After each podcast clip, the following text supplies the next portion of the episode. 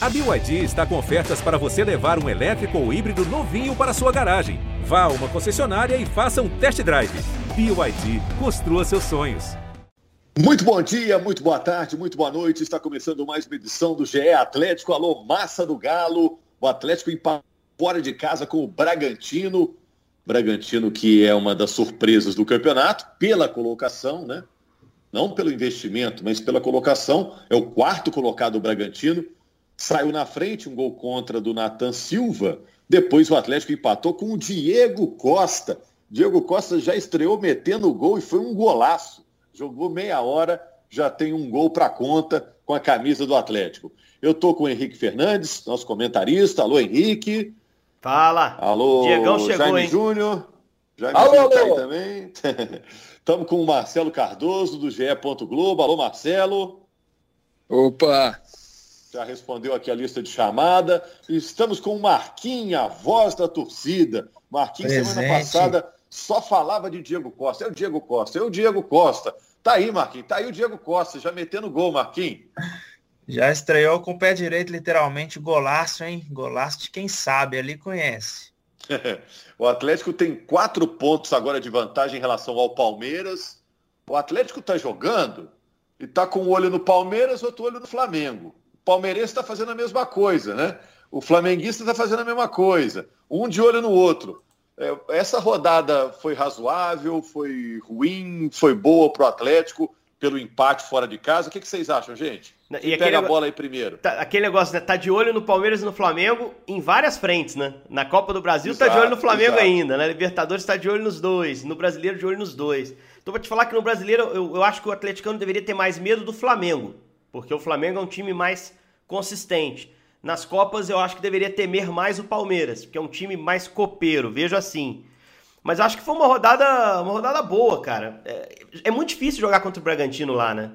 O, o Cuca, o mote da coletiva dele foi tentar valorizar o ponto conquistado contra um adversário duríssimo, que deu pau no Flamengo no Maracanã, que bateu o Palmeiras 3 a 1 Esse time fez seis gols no Flamengo e no Palmeiras. Fez um contra o Atlético, contra, talvez na única chegada que conseguiu no jogo, assim, mais, mais real, né? No segundo tempo até teve uma outra escapada de contra-ataque. Mas foi um jogo que o Atlético dominou amplamente, amplamente, bateu 25 finalizações, bateu 60% de posse, teve um número gigante de escanteios, 17, 17 contra 1 do Bragantino. Então foi um amasso do Atlético contra um time que realmente é bom. É um time que está apontando para ser campeão de Sul-Americana, cara. É um time que eu acho que vai estar na Libertadores. E que para mim não é surpresa alguma. Investem muito. É um dos times que mais gastaram dinheiro em contratação. Né? Então eu acho que é, foi um ótimo resultado para o Atlético, uma atuação boa de um time que vinha numa maratona contra um adversário que teve uma semana para se preparar e que o Atlético não igualou o jogo. O Atlético mostrou superioridade. Então eu acho que, que é um pontinho para se comemorar, pelo menos é a minha sensação, olhando o diagnóstico do campeonato. Até porque esse ponto mantém o Atlético a duas rodadas de frente em relação ao Palmeiras, que é o primeiro ali logo atrás dele, né? É, quatro pontos de frente, o Palmeiras não tira em uma rodada só, não tira no confronto direto que vai ser em São Paulo no segundo turno. Então acho que foi um, um ponto para ser comemorado, sim. E esse Com- empate, eu acho que fica mais essa. Acho que saiu mais como resultado amargo por ter empatado também contra o Fluminense. Porque se dá a lógica lá no Rio, do Fluminense, hoje seria um resultado que a gente ia aceitar assim de boa. Ainda tá tranquilo, mas assim, por ser dois empates seguidos aí, a gente é, é, tentando defender a liderança, por isso que ficou um pouco desse gostinho amargo, mas Cê- Galo cê- dominou a partida. Você está discordando, Henrique. O Henrique achou que o resultado foi bom. O resultado, né? O resultado de hoje, foi- de ontem foi bom, mas assim, eu acho que fica um gosto meio amargo, meio que poderia ter ganhado por já somar dois empates aí contra o Fluminense ter empatado também. Porque um, um- um jogo contra o Bragantino fora de casa é um jogo que você acha que pode empatar ou até perder, né? Que é um, um adversário forte, como o Henrique disse. Mas como empatou contra o Fluminense, a gente né, ficou né, faltando essa vitória ontem para não deixar o Palmeiras chegar tanto. O Marcelo e Jaime, eu estava vendo o jogo ontem, vou te falar uma sensação que me teve, eh, me deu durante o jogo. O Atlético está jogando muita bola, muita bola. Jogadores solidários, a gente não viu um jogador fominha querendo resolver sozinho, marcando forte demais no campo de ataque, até o gol sai disso. O Guga toma uma bola lá na frente. É, os reservas geralmente estão entrando bem. Há muito tempo eu não vejo o Atlético jogando tão bem, separando o resultado. Um a um, o torcedor do Atlético queria mais. Mas como futebol, como bola, o Atlético está jogando muita bola, gente. Foi a sensação que ah, eu tive ontem. Concordo, concordo muito, Rogério. E assim, é, sabe o que tem me impressionado também, nesse jogo especificamente, sabe o que, que me impressionou muito? Porque o Atlético, ele, com o passar do tempo, o Atlético foi jo se jogando ainda mais para o ataque, sabe? E, e não tomava contra-ataque. Quando o Atlético pedia a bola que o, o, o Bragantino via para o contra-ataque, era uma avalanche de gente vestida ali com o manto alvinegro ali, verticalmente listrado em preto e branco, correndo como loucos ali para poder voltar e recompor. E não é uma recomposição assim, voltando assim, não, todo mundo sabendo direitinho onde é que tem que estar, tá, que o que espaço tem que ocupar, e o Bragantino não conseguia aproveitar ali a jogada de contra-ataque. Segundo tempo, o, o, o Maurício Babiera, ele bota o Elinho, que é um jogador rápido, não conseguiu produzir ali, aproveitar os contra-ataques por mérito do Atlético. Isso é muito importante citar. E assim, é, depois que o Diego Costa entra, por exemplo, o Hulk vem mais para o lado do campo, é, tem uma jogada que o Hulk está ali no, no, bico da área, ajudando a marcar, e aí ele acaba até fazendo uma falta ali, uma falta para a equipe do Bragantino, mas no geral do jogo, o que a gente viu foi o Atlético lá no campo do Bragantino, o Bragantino tentando sair, mas não conseguia sair daquele sufoco. Tanto que o Atlético rouba aquela bola que você citou, Rogério, com o Guga, e aí nós temos que dar muito. Você falou dos jogadores que estão entrando bem no segundo tempo, e o Sacha é um jogador que a gente tem que destacar. Porque quando a bola chega para o Sacha, ele, ele entra na área, levando para o lado, e dá o passe, mas assim, perfeito para o Diego Costa. Né? Perfeito. Né? A, a, a, conclusão do Diego Costa é linda, é, é isso que se espera dele. Ele vem para ser esse matador, porque ele teve uma bola limpa no jogo, uma, uma, e guardou. E guardou lindamente, tirando do goleiro lá no alto. Então, assim, ele é matador mesmo. Mas o mérito do Sacha de botar essa bola no jeito para ele, no ponto certinho, nem, nem um pouquinho mais, nem um pouquinho menos. Cruzamento perfeito do Sacha. Está entrando muito bem no time do Galo. É, o Marcelo, eu, eu tô falando isso, cara, que é, há muito tempo eu não vejo o Atlético jogar tão bem como time. Né? Todo mundo comprou a ideia dessa marcação, desse empenho, dessa luta. Né? É claro que tem os protagonistas, tem o Arana, tem o Nacho, tem o Hulk, agora pode ser também o Diego Costa. Mas o time comprou a ideia desse time do, do, do Cuca aí, né? O time tá. É, a gente tá, eu fico elogiando aqui, pensando torcedor, poxa, mas foi um a um, né? Tá elogiando demais, né? Mas assim, é um, é um, placar que não diz o que foi o jogo, pelo que eu assisti, né? Minha opinião, não sei se você concorda. Não, concordo totalmente. Foi, foi um domínio muito absurdo, assim. Eu acho que até por isso o resultado ele é amargo, porque quando você olha os números da partida, o Atlético foi avassalador, assim. E é isso, eu acho que o elenco comprou muita ideia do Cuca. A gente conversa com alguns jogadores de vez em quando lá no site e todos eles ressaltam que o grupo é muito bom. Claro que está ganhando a tendência é que o grupo seja bom mesmo, mas o Cuca ele tem muito esse papel, né? De até os reservas eles, eles se sentem importantes no elenco porque entra como o caso do Sacha. Assim, você vê o Diego, o Diego Costa chega, a primeira ideia que, o torcedor deve ter é o Sacha não vai entrar mais em campo, não tem vaga para o Sacha nesse time.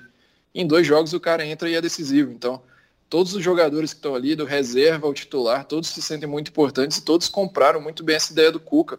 Então o time do Atlético está muito bem, assim, a gente, como eu disse, o resultado, ele só, eu só acho que ele é amargo, o próprio o Cuco ressaltou isso, que a única coisa a se lamentar é o resultado, porque foi uma atuação muito impressionante. Até, até em cima disso que o Marcelo está falando, Rogério, do, da maneira como os caras compraram o boi, como os caras acreditam no time, ficou muito marcado na minha cabeça as imagens finais. Comprar, compraram o boi?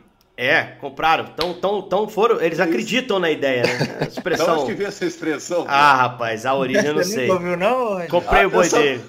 O pessoal não tá comprando nem né? É, comprar boi ultimamente tá mais difícil, né? Tem que, comprou o ovo. Não, aí fica ruim, né? Fica sem graça. Vamos lá, mas o... O, assim, me chamou muita Diego atenção. Costa, Hulk, esses caras compram, tem, compram é. boiada. Esse aí é um churrasco por dia, não tem problema nenhum. Mas o, o que me chamou muita atenção foram as imagens finais do jogo ali, né? É, o, o árbitro do jogo, Ramon Abel, um árbitro catarinense, ele dá é, quatro minutos de acréscimo, o Bragantino tenta uma jogada, o Atlético rouba a bola, há uma falta a favor do Atlético, os caras põem a bola para bater, faltavam ali 20 segundos, o, o árbitro do jogo pega a bola, fazendo o sinal de que encerrar o jogo, chovem jogadores do Atlético em cima pedindo para que, eles, que eles tivessem ali aquela última bola, aquele último ataque. E, e o, o, juiz mostrando o relógio, enfim, um time que tinha corrido 90 mais os acréscimos, é, boa parte do jogo, porque o gol do Bragantino é no início, atrás no placar, né?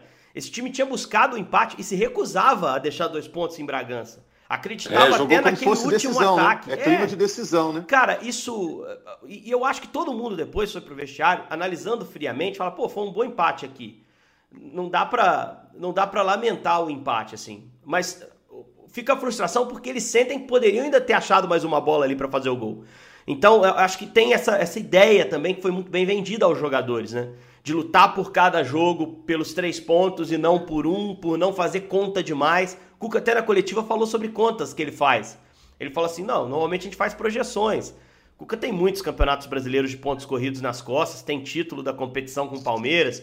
E ele, ele fala: a gente faz projeções é, de cálculos, de pontos que a gente precisa para alcançar o título. Mas eu acho que o Atlético tem consciência que a disputa esse ano é tão pegada contra times de tanta qualidade que você tem que lutar por cada ponto. E isso tem se traduzido no esforço em campo, no esforço para seguir jogando todos os jogos, mesmo tendo Copas em paralelo. Então eu acho que, que passa muito por isso também o sucesso do Atlético na temporada, a evolução do time jogo a jogo. Tomara que esse intervalo agora sem jogos seja necessário para recuperação física do time, para encaixe de peça que está abaixo, como o Keno, como o próprio Diego, estão abaixo não tecnicamente, estão abaixo fisicamente também. Para que quando os jogos voltarem, esse time esteja, como o Cuca gosta de dizer, né, com o tanque cheio para a sequência de jogos.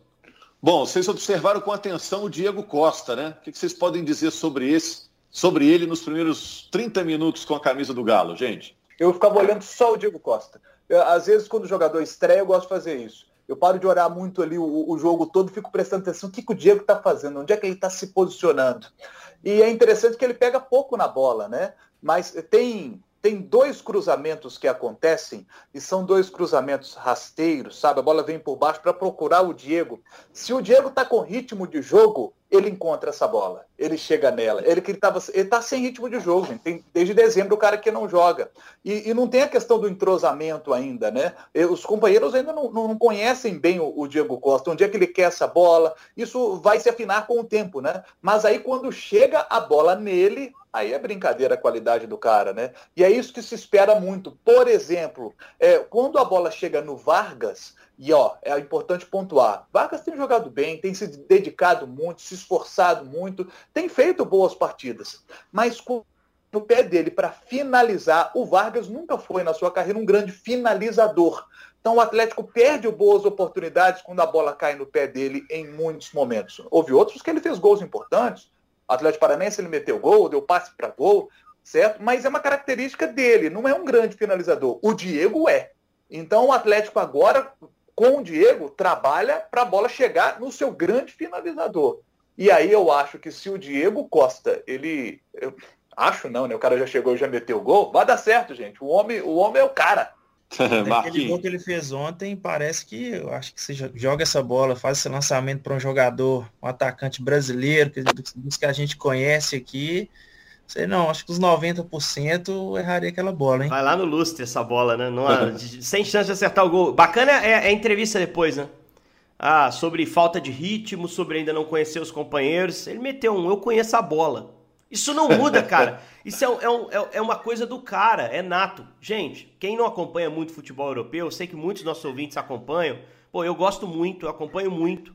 Acompanho principalmente o time do Chelsea tem uma, uma aproximação por algum motivo histórico da minha, da minha infância, principalmente. O Diego é fenomenal, é um absurdo dentro da área. Ele é um jogador que informa, ele está muito acima da média aqui. Por isso que sempre que começou a discussão, é, eu, claro que a questão financeira, o impacto, a discussão sempre tem que ser feita. É, mas tendo dinheiro para trazer, a gente sabe que o Atlético tem um patrocinador que tem recursos para trazer, não tem que pensar duas vezes é, é risível essa discussão de como entra no time. Ele tem que estar no time. E é um cara que impacta no funcionamento, mas não impacta tanto assim. Você vai prescindir de um jogador do nível dele, porque pode impactar no seu time Eu vi como ele impactou nesse jogo contra o Bragantino, resolvendo o jogo. E com um detalhe, o Cuca disse que não levou o Diego para ele pegar ritmo, não levou o Diego, ah, vamos promover a estreia dele, vamos dar uma chance a ele de jogar ali alguns minutos. Não, ele levou porque ele sentiu que talvez precisasse no jogo e que não tinha no elenco um cara com essa característica. E precisou.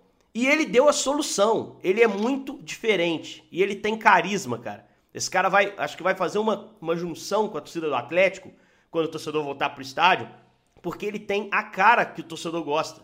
O cara brigador, o cara que tira gol da cartola. O Atlético, historicamente, é um time de artilheiros muito mais que de grandes armadores, de jogadores técnicos. É um time que costuma bater artilheiro, fazer artilheiro, ao longo da sua história. E eu acho que o Diego tem essa, essa química, cara. Tem tudo para dar certo. O início foi ótimo, fazer um gol na estreia. Poxa, não tem como estrear melhor. Claro que ainda falta conexão com os companheiros, os caras ainda precisam entender como ele gosta de receber a bola, as movimentações dele ainda precisam sincronizar nesse ataque do time, mas eu não tenho a menor dúvida de que foi uma contratação gigantesca e que isso vai se provar ao longo do tempo, porque a gente conhece o jogador. A gente sabe que o Diego, saudável, bem, motivado, é um cara muito acima do nível médio do Campeonato Brasileiro. O, Marcelo é setorista do GE.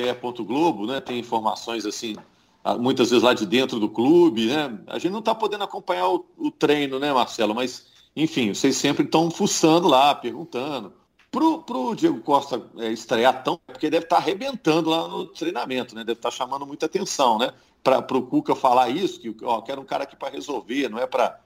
Não estou ajudando ele aqui, não. Ele vai me ajudar, né?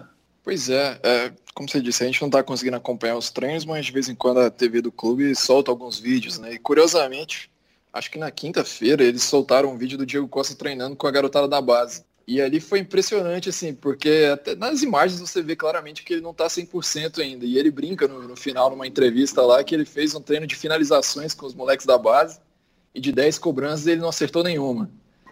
E aí a, a repórter lá até dá uma brincada, falando, parabéns, nota zero para você. Ele fala, é, você vai me dar 10 futuramente. E o 10 veio, veio domingo já, né? É, é muito impressionante, cara. É, o André Hernan, que estava na transmissão, ele até fez um, uma participação lá interessante, que ele fala depois que saiu o gol do, do Diego Costa, comissão técnica do Cuca, o Cuca vira pro Cuquinho e fala assim, imagina quando tiver 100%.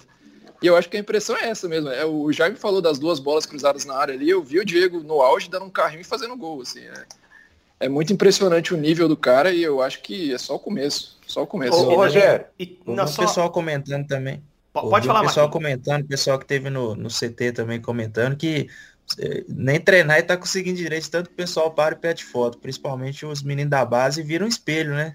Imagina você tendo o Diego Costa e o Hulk lá treinando no mesmo ambiente, fora os outros, né? Fora os ameaças, fora Nath, Savarino, é, Arana. Então isso aí também veio uma. É, é, fortalece para a gente ter uma geração forte aí de grandes jogadores. Ô, ô Marquinhos, eu, eu, eu vi de perto. Isso eu vi de perto, cara, quando o Ronaldinho tava aqui. Acho que o Jaime também. A gente trombava de vez em quando no CT. Eu trabalhava na rádio, é. na época, na Rádio Globo. Era setorista é. do Atlético.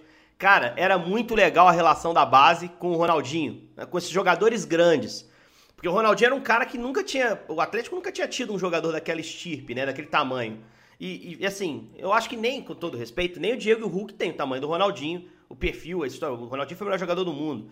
E a molecadinha ficava lá, cara, cortejando mesmo, assim, acabava o treino lá do, dos meninos, pô, eles sentavam lá, não é, Jaime? Ficavam assistindo o treino do Sim. Ronaldinho inteiro. E quantas vezes pedia para parar pra tirar foto, o Ronaldinho parava e tirava foto. E, e, acho que o Diego tem esse tamanho também, de certa forma. Só uma rapidinha sobre o Diego. Uma outra coisa também que é, é louvável é o cara querer ir e querer jogar, né? Oito meses sem, sem jogar, bastava o Diego, na hora que o Cuca falou, tô pensando em te levar para Bragança, o Diego falar, professor, não tô pronto, cara. Porque pro Diego tem uma responsabilidade muito grande jogar bem. Ainda mais com o Hulk jogando o que tá jogando. Se o Diego entra e não consegue desempenhar, a comparação é inevitável. Poxa, o Hulk ainda é um cara útil. O Diego é inútil. Vai ter gente precipitada que vai pensar assim.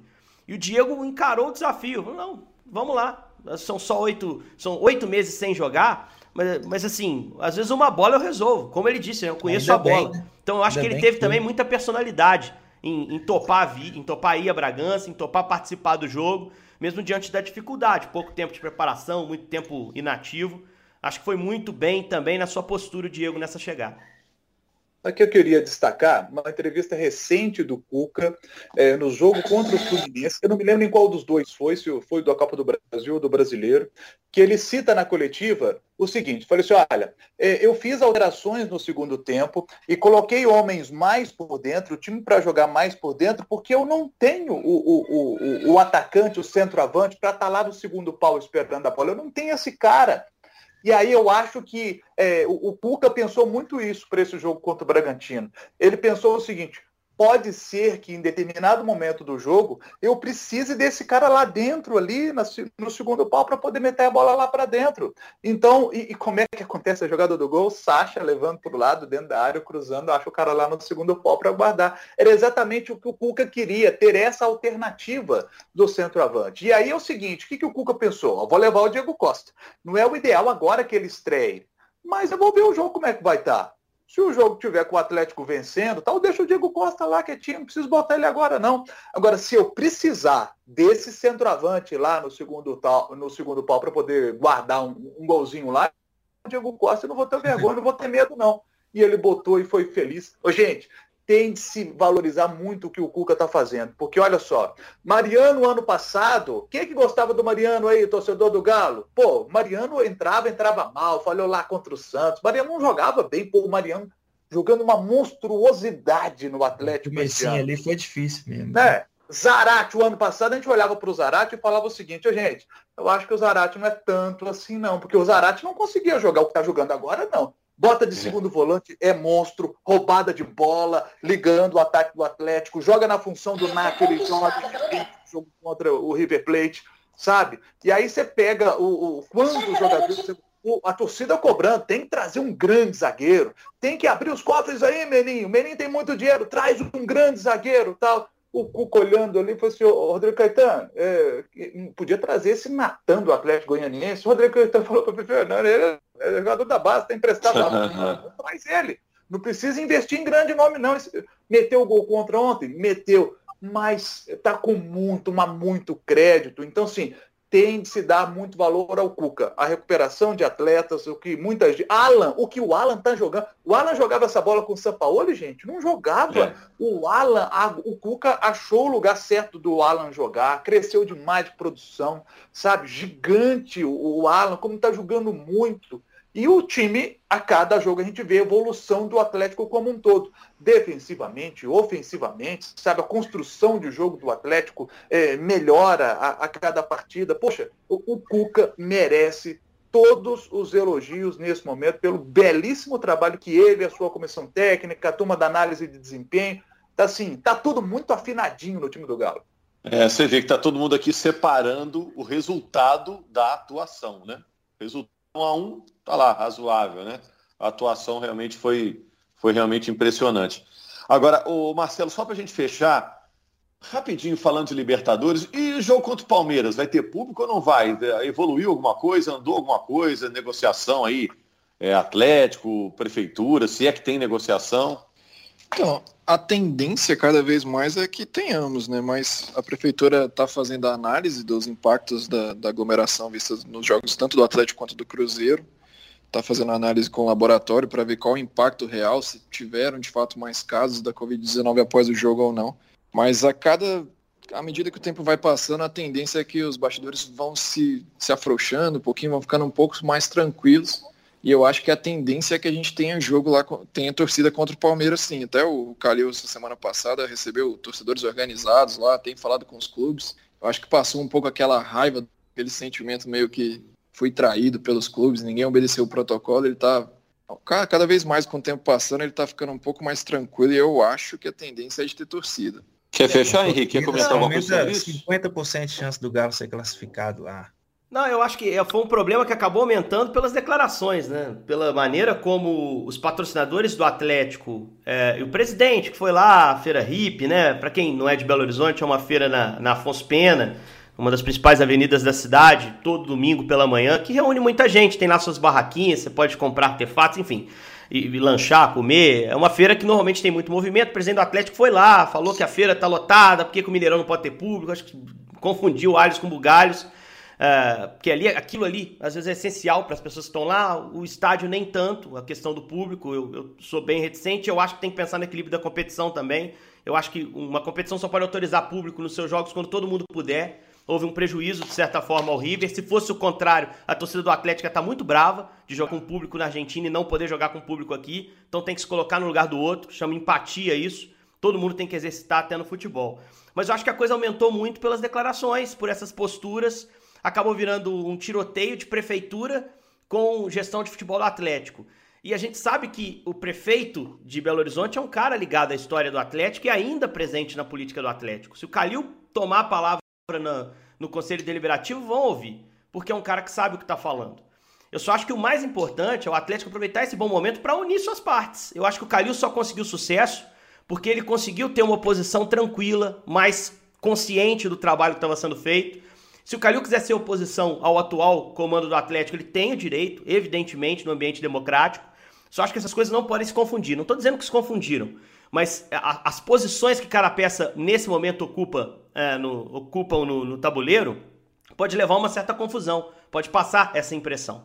Então é importante que, para o bem do Atlético, eles tentem separar bem as coisas, as decisões sejam técnicas, uh, do, do, ponto de vista da prefeitura. E eu acho que o Atlético pode fazer melhor a organização de um jogo do que foi aquela partida, né, Rogério? A gente viu as imagens. O Atlético pode organizar muito melhor para receber o seu torcedor, que é tão importante, que foi importante naquele jogo, se ele continuar participando dos jogos, nas semifinais e na, na decisão. Mas eu acho que, que isso tem que ser bem cuidado nesse momento para não ser uma crise maior. Porque nós estamos falando de gente muito grande, muito importante para a história do Atlético. Esse grupo que hoje está montando, construindo uma nova história, e Alexandre Calil foi presidente de um momento muito vitorioso. É importante que essas partes se respeitem o tempo todo. É isso. Valeu, Henrique. Valeu, Jaime Júnior, Marcelo Cardoso, Marquinhos, que é o representante da torcida aqui no nosso podcast. Dia 12, o Atlético pega o Fortaleza, é um jogo fora de casa. O Atlético vai ficar esse tempo aí só treinando, perder os jogadores para a seleção brasileira. Mas antes do dia 12 tem uma nova edição do, do podcast do GE Atlético. Segunda-feira a gente está aqui de volta. Combinado? Grande abraço a todos. Valeu, meninos. Um abraço. Até.